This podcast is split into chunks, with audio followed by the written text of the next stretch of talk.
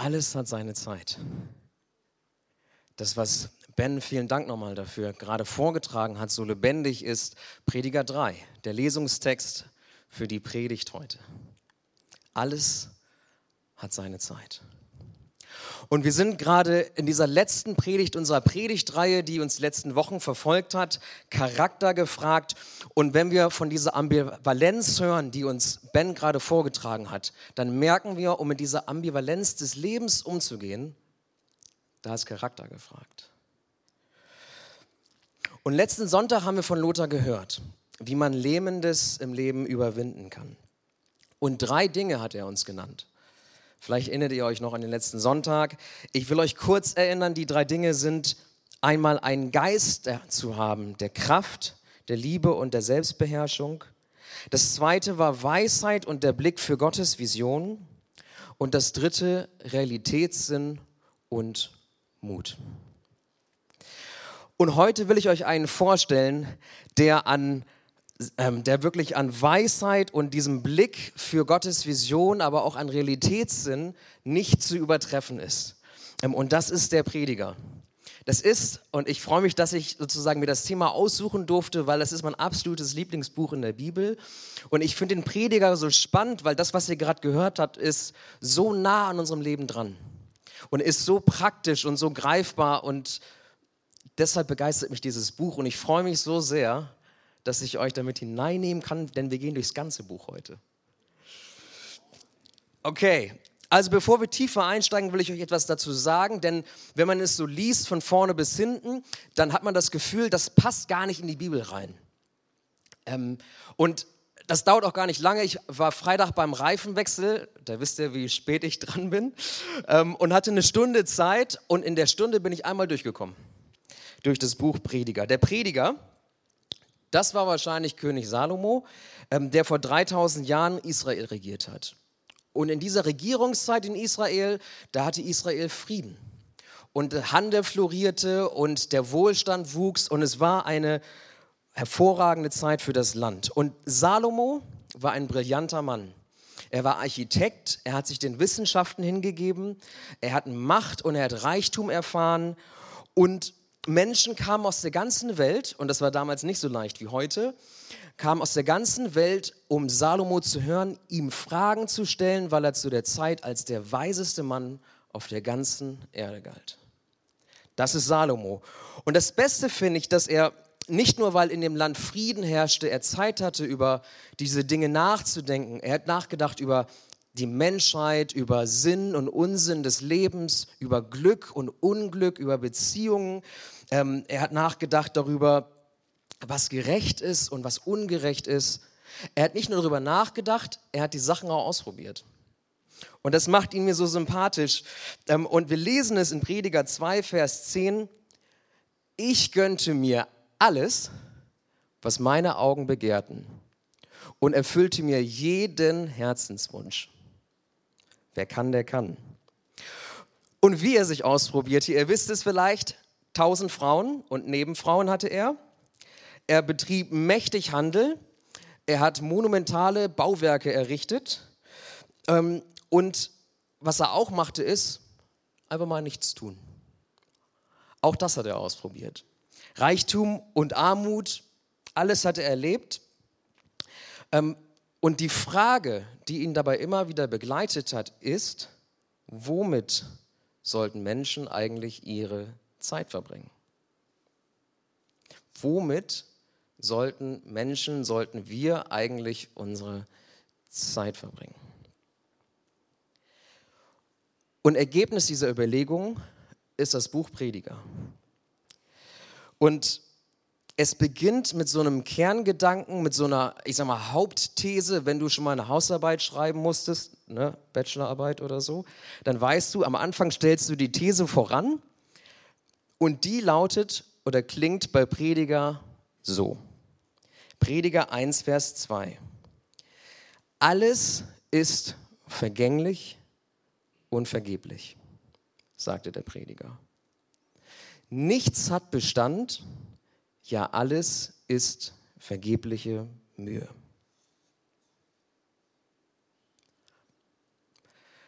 Mit diesen ermutigenden Worten beenden wir den Gottesdienst, gehen alle nach Hause, wickeln uns eine Decke und essen Eis.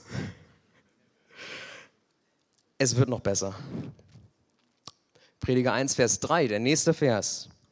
Der Mensch plagt sich ab sein Leben lang, doch was bringt es ihm?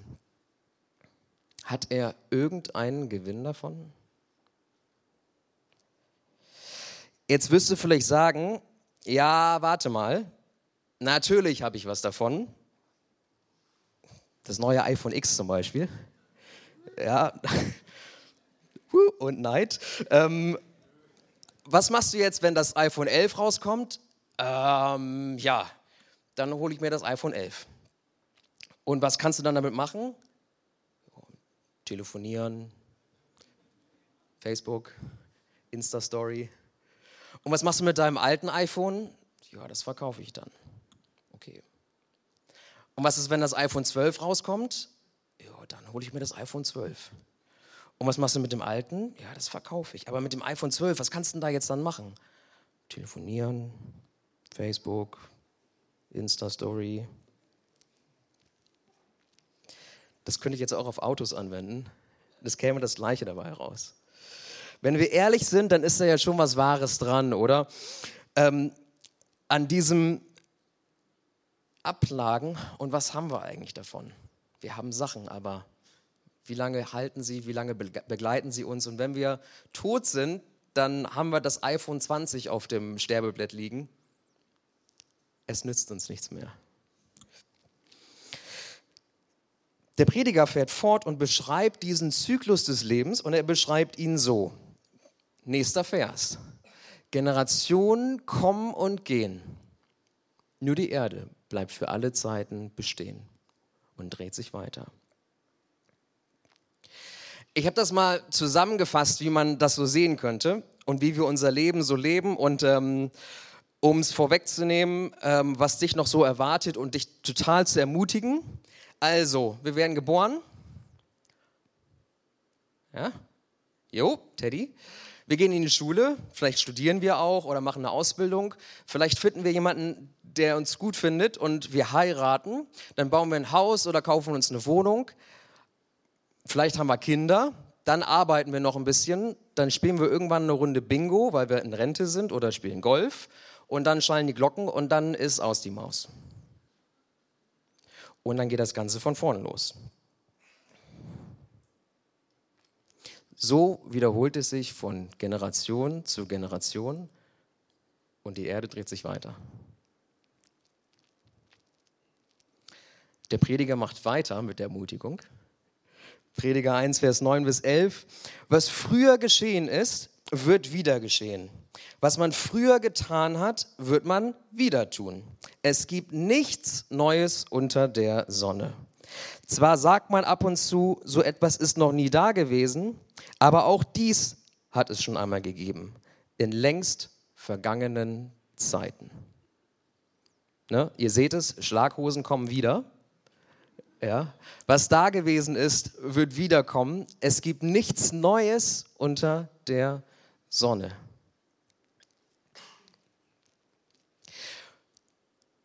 Hier sind so viele junge Leute und vielleicht denkt ihr euch, okay, ist der Hammer, dass ich heute in den Gottesdienst bekommen bin. Das hat sich ja richtig gelohnt. Das ist das Deprimierendste, was ich in meinem Leben gehört habe. Vielleicht geht es euch gerade so. Die Älteren unter euch werden sagen, habe ich es doch immer gewusst. Da kommt nichts mehr. Die werden vielleicht sagen, der Typ spricht irgendwie meine Sprache. Das deckt sich mit dem, was ich erlebt habe. Das, was der Prediger schreibt, das provoziert uns und einige von uns denken vielleicht, okay, dem werde ich beweisen, dass in meinem Leben doch ein Sinn ist und ich werde den Sinn des Lebens rausquetschen aus meinem Leben. Gott sei Dank ist der Prediger ja nicht nach Kapitel 1 fertig gewesen mit seinem Buch, sondern er macht weiter und im Gegenteil, was er tut, ist, er nennt uns das Geheimnis eines erfüllten Lebens. Wollt ihr es hören? Wollt ihr es hören? Sehr gut.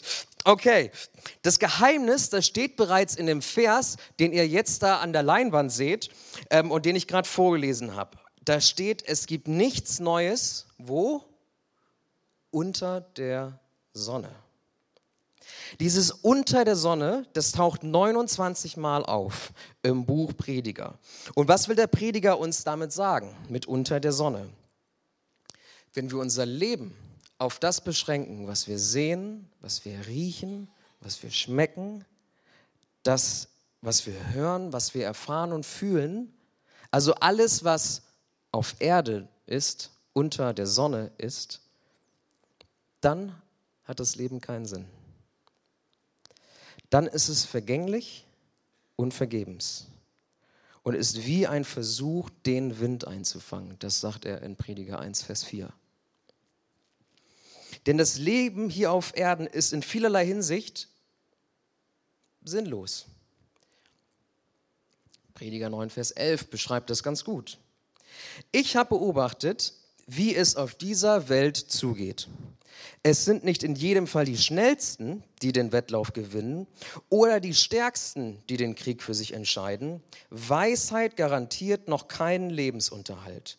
Klugheit führt nicht immer zu Reichtum und die Verständigen sind nicht unbedingt beliebt. Sie alle sind der Zeit und dem Zufall ausgeliefert. Der Zufall regiert unter der Sonne, hier auf Erden. Du kannst dich immer an die Regeln halten, kannst immer alles richtig machen und trotzdem wirst du ungerecht behandelt. Du kannst der fieseste Trickser sein, reich werden, dein Lebensabend auf Malle verbringen und in Frieden einschlafen. Du kannst deinem Partner immer treu gewesen sein und er betrügt dich, verlässt dich, dein Ex-Partner gründet eine neue Familie und ist total glücklich, während du am Boden zerstört bist. Unter der Sonne passiert vieles zufällig und ergibt vieles keinen Sinn und ist auch nicht vorhersehbar. Ein weiteres, einen weiteren Vers habe ich euch mitgebracht, Prediger 3, Vers 16, der es auch nochmal so beschreibt wo man eigentlich Recht sprechen und gerechte Urteile fällen sollte, herrscht schreiende Ungerechtigkeit. Auch das sehen, sehen wir jeden Tag. Du musst nur den Fernseher anmachen. Ähm, dann sehen wir schreiende Ungerechtigkeit. Das Leben auf Erden macht keinen Sinn. Ist vom Zufall bestimmt und wir erleben schreiende Ungerechtigkeit. Und der Grund, warum der Prediger diese Beobachtung, die er selbst erfahren hat, weil er sich ausprobiert hat, weil er so weise gewesen ist, warum er das schreibt, ist, er will uns eine Frage aufdrängen, nämlich folgende. Was ist, wenn da etwas hinter der Sonne ist? Was ist, wenn das hier nicht alles ist? Und es bringt uns zu dem Lesungstext, der, den Ben performt hat, in dem uns der Prediger so einen Hint gibt dazu. Prediger 3, Vers 11. Und ich lese aus der Lutherbibel ähm, vor, das macht es nochmal griffiger. Er, Gott, hat alles schön gemacht zu seiner Zeit. Auch hat er die Ewigkeit in ihr, in unser Herz gelegt, nur dass der Mensch nicht ergründen kann das Werk, das Gott tut, weder Anfang noch Ende. Er hat alles schön gemacht zu seiner Zeit und die Ewigkeit in unser Herz gelegt. Es gibt Momente im Leben, und an die wirst du dich auch erinnern, die wirst du, egal wie alt du bist, schon erfahren haben, wo wir etwas Wunderschönes erleben, wo uns etwas Wunderschönes begegnet. Das kann ein exotischer Ort sein, das kann beim Spaziergang durch den Wald sein, das kann eine Beziehung sein. Es können verschiedene Dinge sein, wo wir sagen oder wo wir spüren, das, was der Prediger hier so beschreibt, da muss doch mehr sein. Das ist wunderbar, das kann nicht von unter der Sonne her sein. Gott hat die Ewigkeit in das Herz des Menschen gelegt. Und egal, ob du jetzt religiös bist oder nicht, dein Herz sehnt sich nach etwas, das über das Leben unter der Sonne hinausgeht. Das ist nichts Christliches, das ist nichts Kulturelles, das ist nichts Gelerntes. Es ist einfach in uns drin.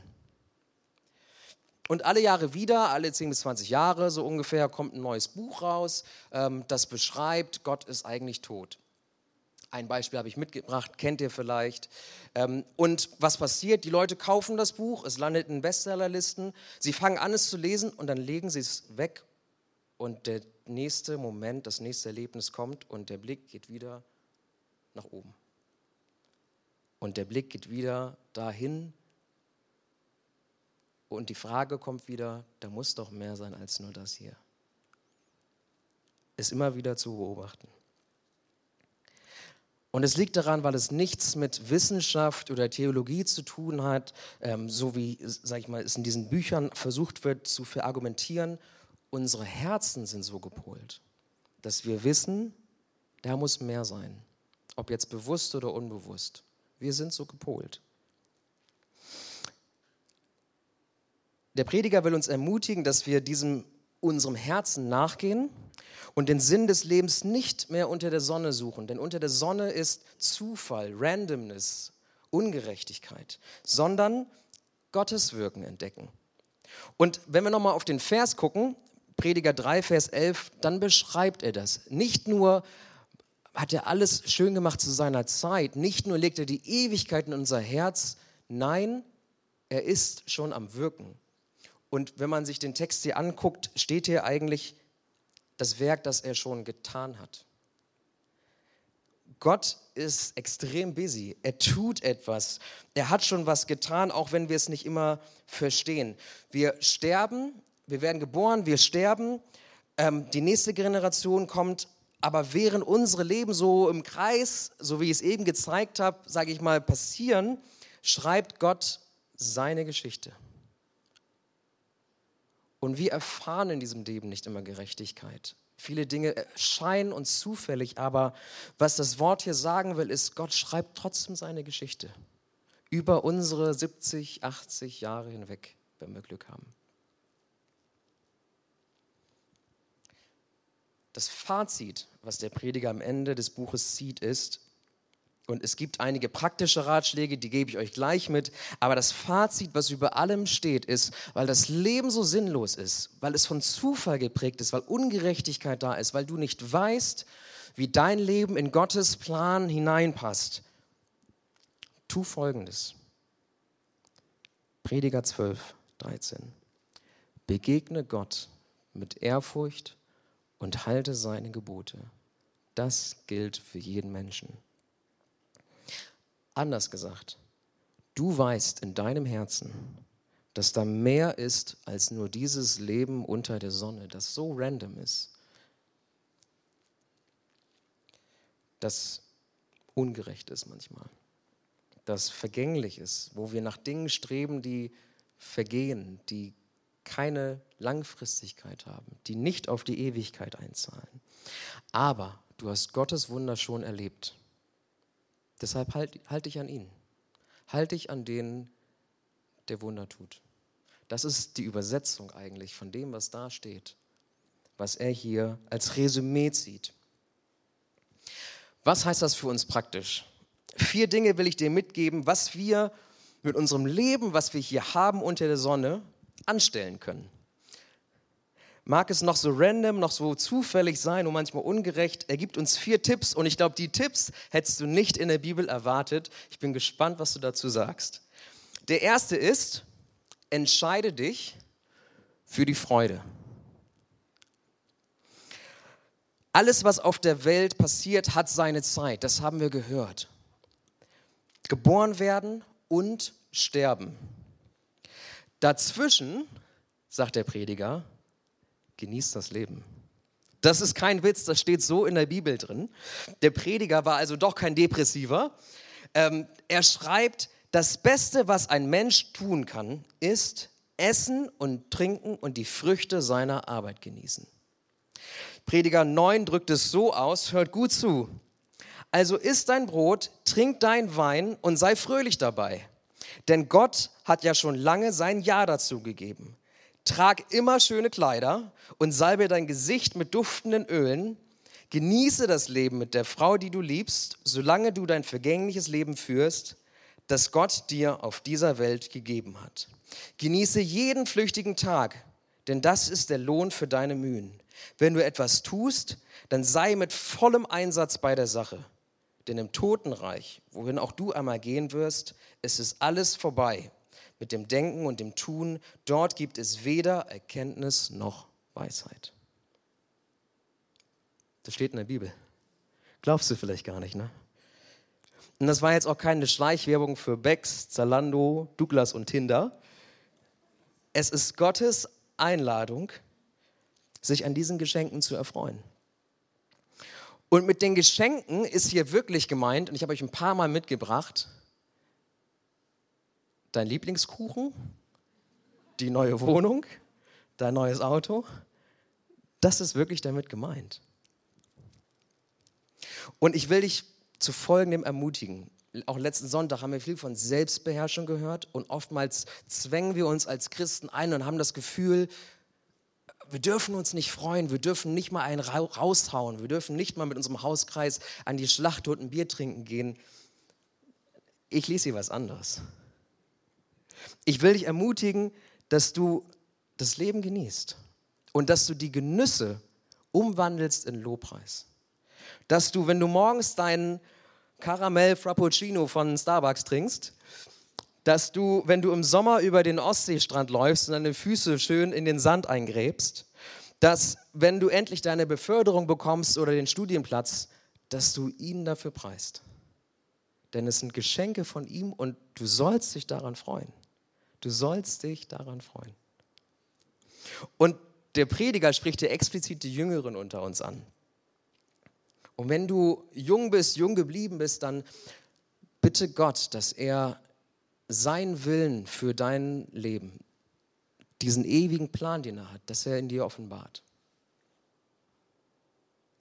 Das Zweite ist, wenn du jung oder jung geblieben bist, nimm das ernst, gib Vollgas. Hier steht voller Einsatz für die Sache und am besten tust du das gleich hier in der Gemeinde.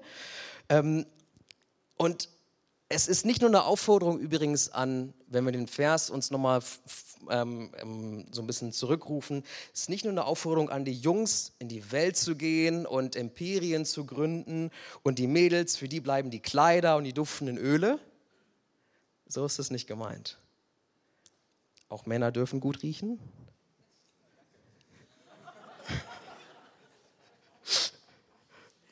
Und auch Frauen dürfen Imperien gründen und sind bereits an der Spitze von vielen, vielen Bewegungen. Und mein Wunsch ist, dass wir das als Gemeinde erkennen, dieses Potenzial, und uns von ziemlich überholten Geschlechterrollen nicht zurückhalten lassen. Entscheide dich für die Freude, ist das Erste. Das Zweite ist, bleib aber auf dem Teppich. Sei nicht allzu fromm, schreibt er hier in Prediger 7, Vers 15, das steht nicht bei euch ähm, auf dem Screen. Sei nicht allzu fromm und übertreib es nicht mit deiner Weisheit. Sei aber auch nicht gewissenlos und unvernünftig. Warum willst du sterben, bevor deine Zeit gekommen ist? Es ist gut, wenn du dich an beides hältst und die Extreme vermeidest. Wer Ehrfurcht vor Gott hat, der findet den richtigen Weg. Übersetzung davon ist, bei aller Freude musst du nicht direkt das Bungee-Seil ummachen und von der Brücke springen. Ja. Das heißt es im einen Extrem. Das andere Extrem ist, du musst auch nicht überfromm sein und dich selbst kasteien, weil du das Geld für die Kollekte für den Döner ausgegeben hast nach dem Sonntagsgottesdienst. Vermeide beide Extreme. Bleib auf dem Teppich heißt aber auch, und das steht hier bereits. Sei zufrieden mit dem, was du hast und verlange nicht ständig nach mehr. Denn das ist vergebliche Mühe, so als wolltest du den Wind einfangen. Wir neigen dazu, und das bringt dieses Leben auf der Erde unter der Sonne so mit sich, dass wir immer mehr haben wollen und immer stark dem folgen, also diesem Lebenstrott folgen und den Dingen, die, sag ich mal so, als Angel da ausgehangen werden. Der Text sagt hier, tu die Dinge, zu denen Gott schon Ja gesagt hat. Und ich würde hinzufügen, und tu die Dinge, zu denen auch du schon Ja gesagt hast. Und das meine ich im wahrsten Sinne des Wortes. Wenn du Ja gesagt hast, wenn du verheiratet bist, wenn du Kinder hast, eine Familie hast, dann erfreue dich an deinem Partner, an deinen Kindern und genieß diese Zeit zusammen. Auch wenn sie am Anfang vielleicht ein bisschen schlaflos ist. Aber genieß das trotzdem. Und tausche es nicht ein, das muss ich mir mal selbst sagen. Das muss ich mir immer wieder selbst sagen. Tausche es nicht ein für einen besseren Job, ein besseres Auto, den Urlaub, den der Nachbar gemacht hat, den du auch gerne machen würdest. Tausch das nicht ein. Bleib auf dem Teppich und sei zufrieden mit dem, was du hast. Versuch nicht den Wind einzufangen. Das dritte, lass dich von Sorgen nicht unterkriegen. Das steht hier in Prediger 11, Vers 10. Lass dich nicht von Sorgen, Kummer und Sorgen beherrschen und halte allen Schmerz von dir fern. Das Leben kann ungerecht sein und das Leben ist natürlich nicht immer Party. Und der Prediger sagt ja auch nicht, ignoriere deine Probleme. Das sagt er hier nicht. Aber er sagt, lass dich nicht unterkriegen von den Sorgen und Problemen oder Herausforderungen, die da kommen. Alles hat seine Zeit, das haben wir eben gehört. Alles hat seine Zeit, weinen und lachen, klagen und tanzen wenn wir schon ein bisschen älter sind, dann haben wir schon ein paar heftige Zeiten hinter uns. Werdet nicht bitter. Werdet nicht bitter. Wenn sich Lebensträume nicht erfüllt haben, zieht euch nicht zurück in eure Parzelle oder den Kleingarten. Zieht euch nicht, igelt euch nicht ein zu Hause, weil Dinge nicht so funktioniert haben. In den nächsten Wochen wollen wir über Familienkirche nachdenken.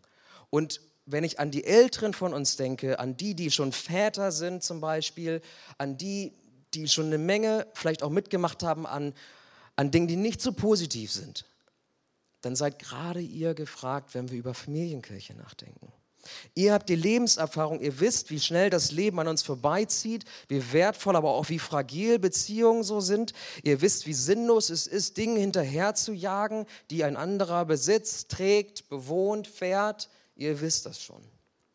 Deshalb brauchen wir als Jüngere, die Jungen in der Gemeinde, jo, die Bank da hinten, ja, braucht euren Input. Das ist so. Und vielleicht denkst du als Älterer, oh, mir hört eh keiner zu, meine Kinder hören mir auch, noch, auch schon nicht mehr zu. Andere werden dir zuhören. Deine Kinder vielleicht nicht mehr, andere werden dir zuhören. Vielleicht denkst du auch, ich habe viel zu viele Fehler gemacht. Gerade dann kannst du die Jüngeren warnen, diese Fehler nicht zu tun. Und vielleicht denkst du auch, ich bin aber die lebendige Vollkatastrophe. Dann kannst du immer noch ein abschreckendes Beispiel sein.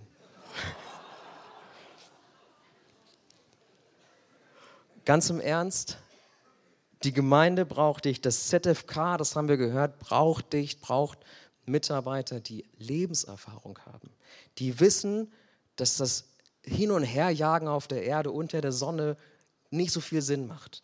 Dass es da Dinge gibt, die nicht so laufen werden. Die Leben finden, die brauchen euch. Die brauchen gerade solchen Grad. Oder Paargrillen, junge Ehepaare. Wir haben es gerade gehört. Wenn du 60 Jahre geschafft hast, wie Jochen und Marianne, ich stehe hier mit vier Jahren. Ich bin Amateur. Ich habe keine Ahnung ich brauche sowas. Ich brauche euren Input, ob du noch verheiratet bist, mal verheiratet warst. Es ist egal. Wir brauchen euren Input. Das vierte, was ich euch mitgeben will, und das letzte. Vergiss deinen Schöpfer nicht und vergiss nicht, dass er gut ist. Wenn es dir gut geht, dann freu dich über dein Glück. Und wenn es dir schlecht geht, dann bedenke, Gott schickt dir beides. Und du weißt nie, was die Zukunft bringen wird. So haben wir angefangen in dieser Predigt. Gott schenkt uns Wunder, Dinge, die uns von dem, was unter der, Erde, unter der Sonne passiert, dieses, dieses Zufällige, dieses Leben, was keinen Sinn macht, egal wie du lange du lebst, er schenkt uns Momente, wo er unseren Blick hebt zum Himmel, wo er uns etwas Wunderbares schenkt, uns offenbart und uns staunen lässt. Und er schenkt uns diese Dinge, das steht hier im Prinzip, damit wir, wenn es mal nicht so gut ist, uns daran erinnern, dass er wirkt, dass er am Wirken ist von Ewigkeit zu Ewigkeit. Wir sind Teil seines Plans und wir wissen nicht immer, wie das zusammenpasst. Aber er wirkt und er hat schon gewirkt, das haben wir vorhin gelesen. Er schenkt uns beides. Wunder, sein Wirken, was wir erleben dürfen, und wir nehmen es mit in die Tage, die nicht so gut sind, wo wir nicht genießen können an der Schlachte mit den Jungs, ein Bier trinken, mit den Mädels, ein Lilith Berry trinken. Er schenkt uns diese Erfahrung, damit wir durch diese Tage hindurchgehen können und uns nicht von, Summer, von, von Sorgen und Kummer erdrücken lassen müssen, sondern wissen, er ist gut zu uns. Er hat es schon gut mit uns gemeint. Und wir wissen nicht, was die Zukunft bringt, aber wir wissen, dass er gut ist.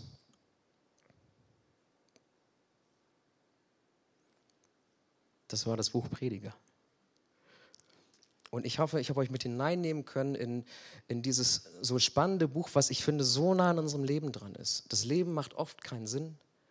Der Prediger weist uns auf das hinaus, auf das hin, was über der Sonne ist, was darüber hinausgeht.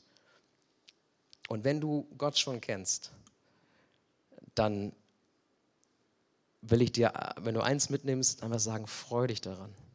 Freu dich daran, fühl dich nicht schlecht, wenn du gleich den Döner holst und es nicht in die Kollekte getan hast. Trink mal ein Bierchen mit deinem Hauskreis. Genieß das Leben, weil es von Gott kommt, weil diese Geschenke von Gott kommen. Und wenn du Gott noch nicht kennst, dann horch mal in dich rein. Du weißt, dass da mehr ist, mehr sein muss, als das, was hier unter der Sonne passiert. Und wenn du Fragen dazu hast, dann komm gerne auf uns zu nach dem Gottesdienst. Lass mich beten. Vater im Himmel, du bist gut zu uns. Du bist da gewesen von Anbeginn der Zeit und du bleibst bis in Ewigkeit. Und wir haben hier vielleicht so 70, 80 Jahre auf dieser Erde und das Leben, was wir erleben, ist mal schön und mal nicht so schön. Ziemlich random, ungerecht. Das, was wir uns vorgestellt haben und geplant haben, haut oft nicht so hin. Und danke dir für den Prediger, der uns das nochmal so verdeutlicht hat. Und weil das Leben hier so keinen Sinn macht, hebst du den Blick hinauf, unseren Blick hinauf zu dir. Und entschlüsselst für uns den Sinn des Lebens, der da ist, dass wir dich kennen dürfen. Und dass wir dein Wirken erfahren dürfen. Und dass wir uns auf dich besinnen und dadurch Sinn erfahren für unser Leben und wissen, okay, das, was hier passiert, das checke ich manchmal nicht. Aber ich weiß, dass du einen Plan hast. Tief in meinem Herzen weiß ich das. Und deshalb halte ich mich an dich und erfreue mich an dem, was du uns schenken möchtest. Schenk uns das als Gemeinde, dass diese Freude spürbar wird. Schenk uns das als Gemeinde, dass wir, ob jung oder alt, uns gegenseitig mit unseren Sorgen, unserem Kummer, aber auch mit unserer Freude unterstützen, das miteinander teilen und dass wenn wir diese Vision einer Familienkirche entwickeln, das hineinnehmen und uns nicht zurückziehen oder einigeln, sondern vollen Einsatz geben dafür. Denn du willst dein Reich bauen, deine Gemeinde bauen hier in Bremen-Huchting und darüber hinaus. Danke, dass du uns dazu gebrauchst. Amen.